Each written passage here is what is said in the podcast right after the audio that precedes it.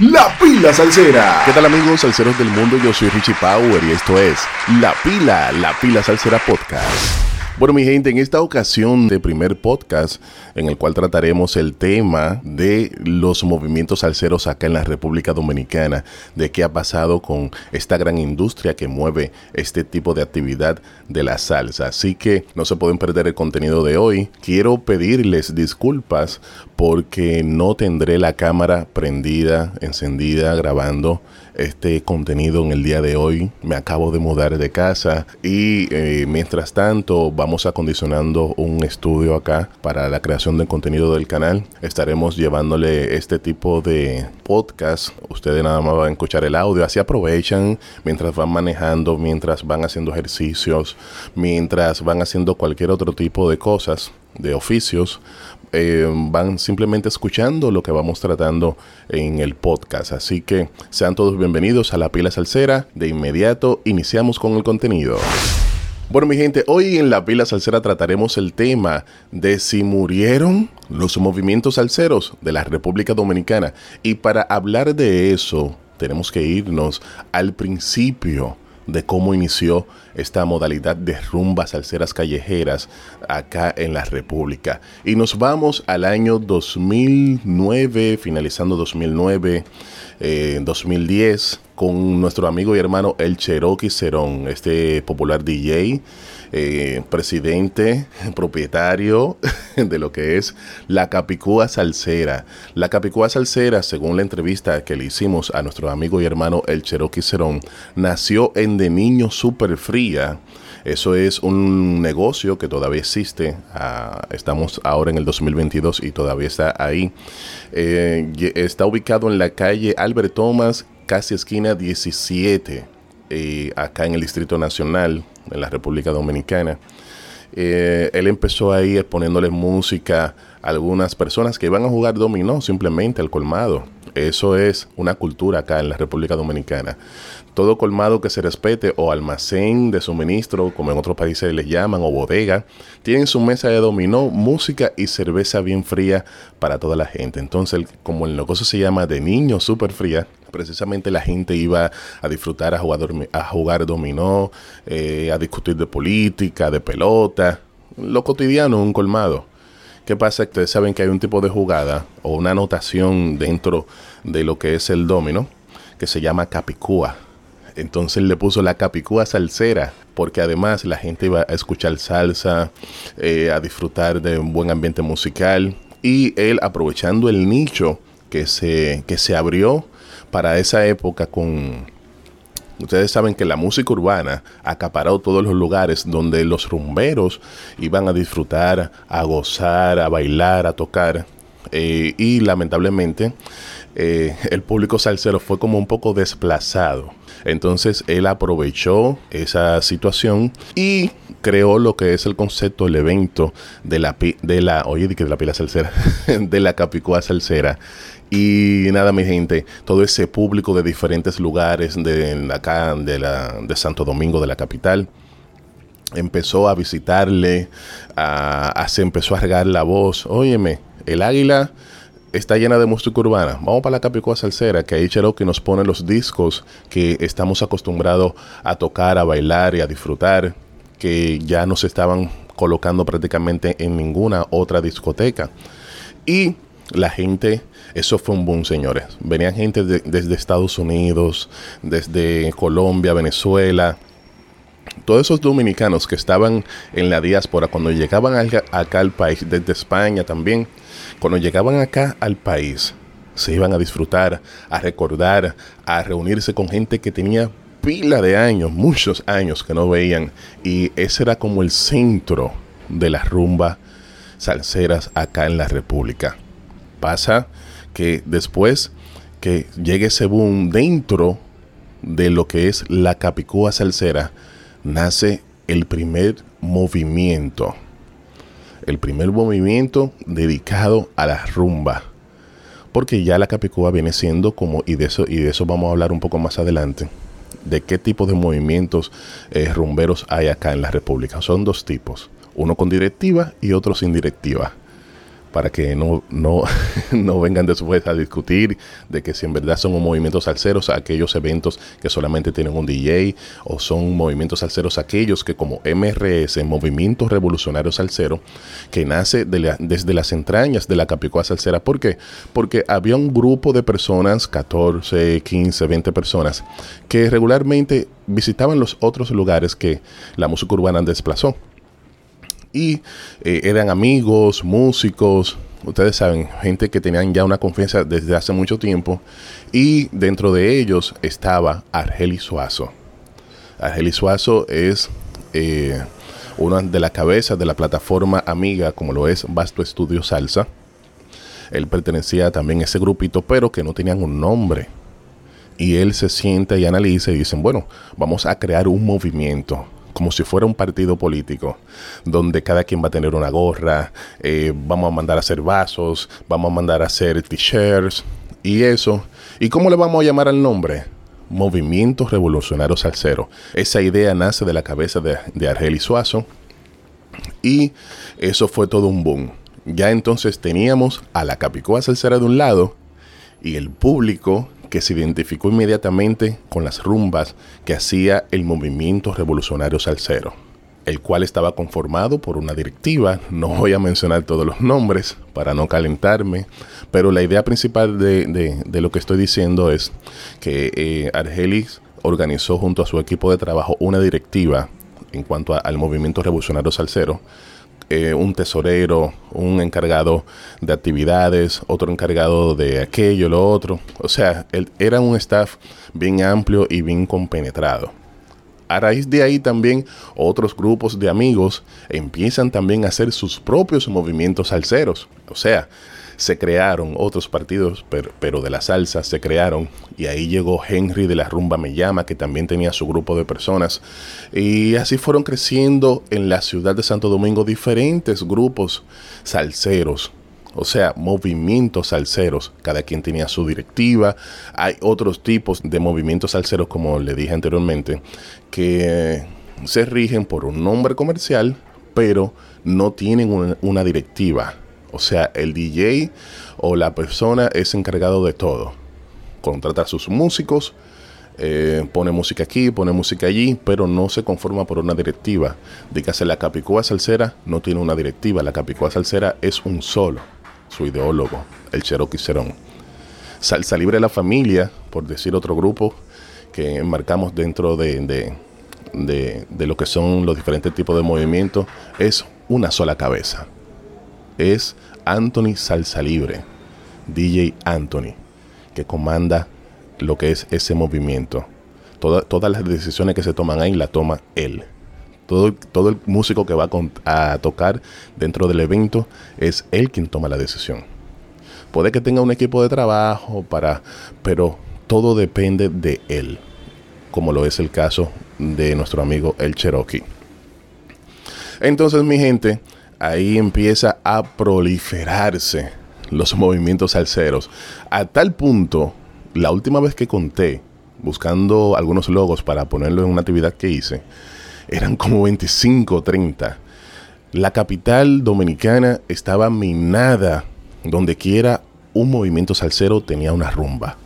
Lo cual dinamizó bastante a las actividades a los comercios, porque eran cientos de gente que se iban de una rumba a otra y se dinamizó la economía en cuanto a muchos negocios donde ellos cada quien se presentaba. Yo estaba volviéndome loco, cubriendo todas las rumbas, haciendo un reportaje aquí, un reportaje allí, un reportaje aquí. Yo no encontraba, señores, ni para dónde coger.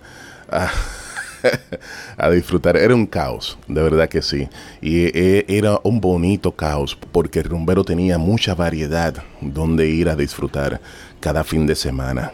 Se puso la cosa a tal punto de que era de lunes a lunes que la gente gozaba, que la gente disfrutaba, que la gente bailaba. Eso era algo increíble, mi gente. Entonces, basado en todo ese universo de la salsa rumbera que se desarrolló acá en el país, los premios Conga de la salsa los toman en cuenta.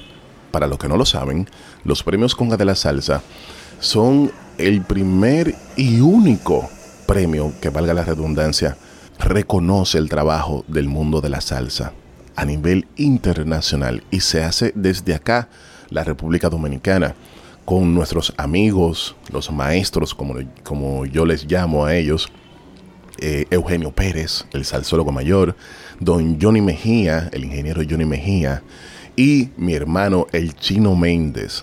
Son tres pilares que todos los rumberos, tanto nacional como internacional, respetan, porque aman, porque han, lo han dado todo por el todo para que el género siga creciendo. Entonces, desde acá, República Dominicana se lleva a cabo ese premio.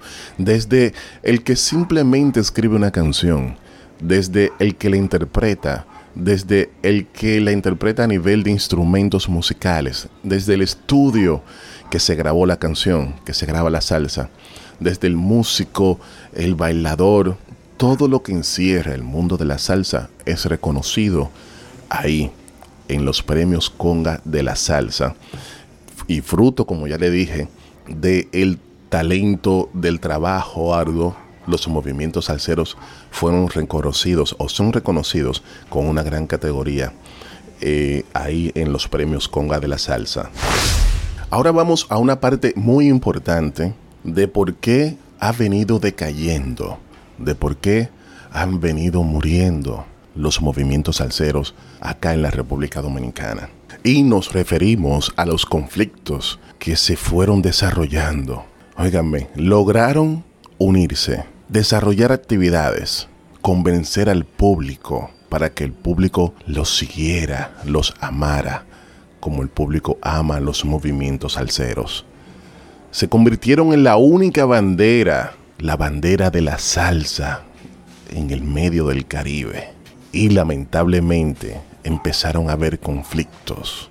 Ustedes saben que eh, como en toda agrupación, como en donde quiera que hay más de dos personas dirigiendo algo, siempre surgen los conflictos. Porque un barco no puede tener dos capitanes, un capitán y un ayudante.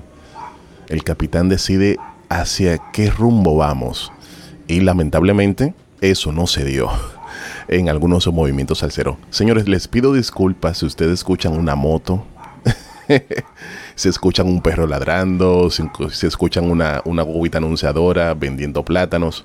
Estoy ahora, como ya les dije al principio, dentro de un espacio acá en mi habitación que iremos más luego acondicionando para brindarles un mejor contenido a todos ustedes. Pero ahora estamos en el podcast, volvemos al podcast.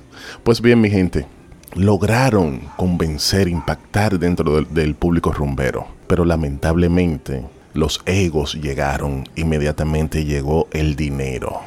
Todo era paz, todo era eh, en, en hermandad, hasta que llegó el bendito dinero por el medio, donde algunos integrantes de los movimientos salseros pensaban que los organizadores, los principales cabecillas, se estaban echando la gran paca de dinero en los bolsillos.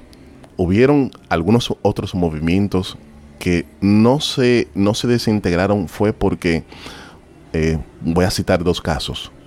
La clave salsera, que hasta ahora no se ha desintegrado, espero nunca se desintegren, y el movimiento Salsa como son. Dos movimientos que todo el dinero que hacían eh, en sus actividades era destinado a una obra benéfica donde yo he sido testigos que ellos iban a las calles a regalar comida a la gente en los semáforos, que soy testigo de que iban a los eh, asilos de ancianos a donar eh, pampers, que aquello, que lo otro. Estoy consciente de que iban también hacia los centros de niños a donar un sinnúmero de artículos y de cosas necesarias para esos centros subsistir eh, era algo más bonito y por eso quizá esos movimientos eh, duraron un poco más o han durado un poco más porque el dinero que eh, recogen es donado inmediatamente ningún miembro se queda con nada en las manos. Y he sido testigo de eso como ya les dije. Pero siempre también hay problemas porque donde hay también mujeres que tienen diferentes formas de pensar y hombres también siempre llegan los conflictos. hay que ser un equipo muy, muy unido para poner por encima de sus intereses propios personales, poner por encima todo eso tan bonito que hacen como lo es la organización de un movimiento salsero o de esos movimientos salseros. Pero los otros movimientos salseros, la mayoría, son gente que lo crearon con el fin también, y es válido, no lo critico, de reunir dinero también para ellos echar su familia para adelante, para comprarse cosas personales y eso, y también apoyar lo que es el mundo de la salsa, que también es válido. Ahora vamos con el otro punto que está contribuyendo a que los movimientos salseros mueran cada día más. Ustedes saben que dentro de esos grupos empezaron a surgir otros grupos que frutos de las divisiones, de las discusiones, decidieron formar tienda aparte. Y ahí empezaron a proliferarse aún más los movimientos salseros. Ya de pasar de, de ser 25 llegaron a ser 30 por las cinco más divisiones que tuvieron algunos de esos grupos. Y eh, ustedes saben que en cabeza ajena no se manda y decidieron emprender sus propios proyectos, lo cual también eh, muchos de ellos tuvieron eh, el apoyo y el reconocimiento de muchos rumberos que todavía al sol de hoy ellos hacen una actividad y la gente va y les apoya. De ahí siguen naciendo otros y creo que vendrán naciendo muchos más movimientos salseros. Ahora vamos con el siguiente punto, hablando ya del plano económico. ¿Son rentables los movimientos salseros económicamente hablando? Bueno, eh, eso depende. Depende con qué finalidad fue creado ese movimiento salsero. Si fue para que inmediatamente entre un peso sea destinado a una obra benéfica, donde también son, se sacrifican eh, económicamente sus miembros para que también eh, puedan aportar en lo económico para la causa.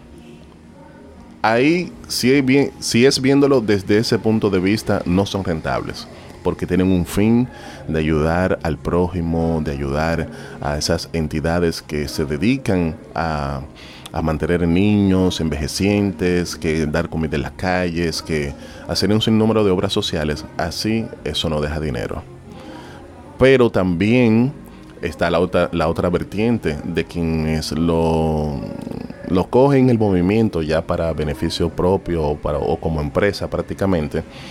Eh, no es tan rentable porque usted tiene una directiva donde a veces pasa de 10 personas, por ejemplo, eh, llevándolo a pesos dominicanos. Es sede de algunos movimientos aceros que cobran 30 mil pesos.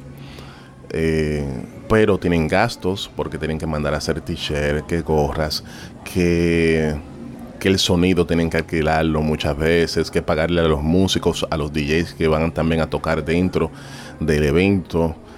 Eh, y no creo que, o no he visto en lo personal, que un negocio o una empresa que les contrate ese movimiento den tanto dinero ni ellos tengan tampoco la capacidad. La capacidad de, arrastrar gente puede que la tengan, pero en cuanto a los resultados de alquilar una tarima, de los gastos que lleva, no creo que, a menos que consigan patrocinadores, eh, sea tan rentable.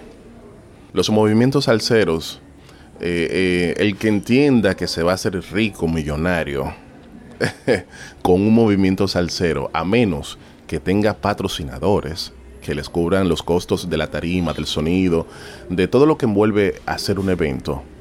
Lamentablemente, eh, no creo en lo particular, en lo personal, porque he organizado varias actividades que gracias a Dios hemos tenido patrocinadores que nos han ayudado bastante y por eso hemos podido sacar dos o tres pesos. Pero es como les digo, si tienen la visión de que se van a hacer ricos, millonarios, es que busquen otra cosa que hacer, porque no, no es así. Entonces, mi gente, seguimos con el otro punto y acá hacemos referencia a mis amigos de la Asociación Dominicana de Movimientos Salceros, la ADMS. Esta asociación surge precisamente por la inquietud de dos o tres movimientos salseros que dijeron, bueno, ya que somos tanto, la unión hace la fuerza, está bien que internamente tenemos conflictos dentro de nuestras directivas, dentro de nuestros miembros, pero como ya les dije, la unión hace la fuerza. Cuando, eh, por ejemplo, uno tenga una actividad especial, los otros movimientos que están dentro de lo que es la asociación tienen el deber y la obligación de ir a apoyar y de comprar las boletas que en ese momento ese movimiento demande para tener un mayor apoyo. Entonces, ya en meses después, otro miembro de esa asociación como movimiento tiene una actividad especial, vamos todos los demás a acompañarle, a comprarle la boleta y que se vea la fuerza y que cada quien se beneficie uno del otro. Con ese fin fue creado la Asociación de Movimientos Salceros de la República Dominicana, una asociación que aplaudí porque dije, wow, por fin viene la verdadera unión entre los movimientos salseros. Van a crecer, nos vamos a ir a expandir internacionalmente, vamos a contratar orquestas internacionales para reunir eh, fondos para que todo el que esté involucrado dentro de la asociación, eh, eso fue la panacea, se vendió como la panacea, señores. Lamentablemente así no ha sido. No sé cuáles son los planes que ellos tengan ya a, partir del año que viene cuando entre ya el 2023, estamos grabando eh, ahora en noviembre 2022. Eh, no sé qué planes ellos tengan como asociación. Estoy acá. Mis micrófonos están abiertos para que ellos vengan y expongan cuáles son los planes. Pero inmediatamente llegó la pandemia, hubo un rezago. Y de la pandemia hablamos ahora.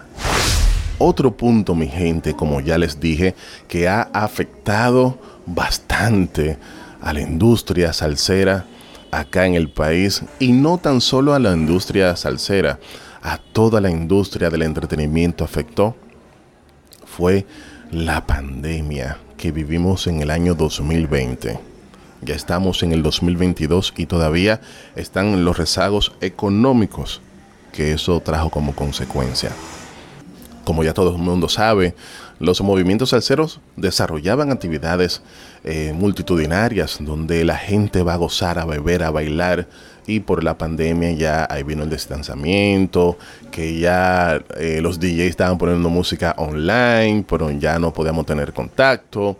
Lo que vivió el mundo, perdimos mucha gente valiosa, muchos rumberos, el mundo quedó de verdad bien devastado en cuanto a la pandemia y fruto de eso los movimientos salseros hicieron así down, para abajo. Entonces ya regresamos de nuevo a, hacer rumbas. Dentro de la misma pandemia se hacían algunos dos o tres pares clandestinos de los movimientos, que los DJs, que vamos corriendo porque llega la policía. Era un caos. Pero empezó a ponerse todo a nivel, las aguas empezaron a bajar, eh, llegó la vacuna, empezaron de nuevo a, dinamizar la industria, los movimientos salseros, pero algo cambió, el juego cambió. Ya los rumberos, la mayoría tenían miedo porque se podían contagiar, no querían ir, a muchas rumbas. Eh, los mismos, los mismos miembros de los movimientos salseros, los que componen los movimientos salseros también empezaron a buscar otro tipo de intereses, porque es como les digo, mi gente, la pandemia nos cambió a todos. A todos la pandemia nos cambió y eso contribuyó a que la industria fuera mermando, mermando hasta llegar al letargo en que estamos ahora. La mayoría de los movimientos salseros no están haciendo nada quizás dos o tres hagan un aniversario, pero ya no se ve lo que hacían antes, que todos los fines de semana tenían una rumba en diferentes lugares. No. Y algunos miembros de los movimientos salseros ya se están presentando, pero de manera independiente. No ponen en los flyers ni el logo de los movimientos en que pertenecen. Dígase algunos músicos, algunos DJs, algunas personas que eran directivos de, estos movimientos salseros ya están como de manera independiente y el movimiento a que pertenecen allá detrás. hubo un intento de unión dentro de los movimientos salseros. Mi amiga, mi hermana Nieves, Nieves Perdomo, la patrona, te quiero mucho Nieves, espero estés escuchando el podcast, eh, hizo, intentó ahí en, en una piscina en, Los Frailes creo que está, eh, reunir todos los movimientos salseros. Y hubieron movimientos salseros que no fueron a apoyarla simplemente porque no vieron su logo. Pero Dios mío, porque no vieron su logo dentro del afiche que ella preparó. Señores, yo he ido a pila de fiestas, a muchas fiestas donde mi logo no está y yo voy a apoyo. porque lo importante es que ese género crezca. Entonces, hubieron personas o movimientos salseros que no fueron simplemente por eso. Muchos estaban su logo ahí y no ayudaron, no contribuyeron eh, real y efectivamente a la propagación de la información en sus redes personales para que esa actividad se diera masiva. Se dio masiva, fue mucha gente, hay que decirlo. El reportaje está ahí en nuestro canal. Pero esperábamos más. Era la unidad salsera RD no era algo de, Nieves nada más. Ella tomó la iniciativa. Pero la mayoría de los movimientos salseros no fue a apoyar. Ahí había un público regular que sigue el movimiento salsa de República Dominicana. Pero se deseó más. Y lamentablemente no hubo el resultado que se esperaba. Y Nieves, de los pocos beneficios que dejó ese evento, lo que hizo fue donarlo, que ahora me voy a reservar el nombre de a quien se le donó los beneficios o parte de esos beneficios. Porque fue una persona que atravesó por un momento bien difícil, que pertenece al género, que pertenece a un movimiento. Y me voy a reservar también qué fue lo que le pasó en cuanto a la salud, para no dar orejitas. Porque lo que la mano derecha da, la mano izquierda no lo puedes saber. Pero somos tan malos que si, ok, no fuiste, pero por lo menos te enteraste de quién se iba a ver beneficiado y no hiciste nada. Y hoy por ti, mañana por mí. Entonces, mi gente, en conclusión, los movimientos salseros de la República Dominicana van por muy mal camino. Tienen que dejar el ego, tienen que dejar el malvivir porque a un movimiento tal se le ocurrió la idea de ir a un negocio a llevar una propuesta, a un local, a una discoteca, a una piscina, a donde quiera que se hacen rumbas, a una esquina, a llevar una propuesta para presentarse allí a un módico precio. Entonces el otro movimiento B se dio cuenta de que se iba a hacer una actividad ahí y fue por detrás hablar mal de ese movimiento que al inicio piensa hacer una actividad ahí. Para congraciarse y entender que la comida que le van a dar al otro, ellos son lo que deben de tenerla. Y no tanto eso. Dan un precio menor, mucho menor, no para hacer negocio, sino para, para hacerle daño al otro movimiento. Porque dos bueyes Dos bueyes, como dice Celia Cruz, en una misma cueva no pueden vivir. ¿A dónde vamos a parar, mi gente? Dejemos el ego. Verdadera y únicamente seamos más unidos. Logramos acaparar la atención nacional e internacionalmente del público, quienes vienen a disfrutar de las rumbas acá en, República Dominicana. Podemos llegar mucho más lejos podemos llamar un día un Oscar de León, un gran combo de Puerto Rico, un Raulín Rosendo, un Magia Caribeña, un Jorge Alberto el Canario, para que nos haga una fiesta y todos vernos beneficiados en cuanto a eso. Pero sus egos no los dejan. no les deja, no les permite sus egos llegar a ese nivel como en Puerto Rico que tienen el Día Nacional de la Salsa y todo el mundo llega, como en Colombia, como en Perú, como en Venezuela. Venezuela con todos y sus problemas políticos, la salsa ahí vive. Cuba por igual. No voy a abundar más. Esto ha sido todo por hoy en este podcast de la pila salsera. Disfruta del contenido que te traemos cada semana. Suscríbete a nuestro canal de YouTube, La Pila Salsera TV. Sigue nuestra página de Facebook y de Instagram, La Pila Salsera. Les recuerdo que acá estamos. Yo soy Richie Power, La Pila, La Pila Salsera. La Pila Salsera.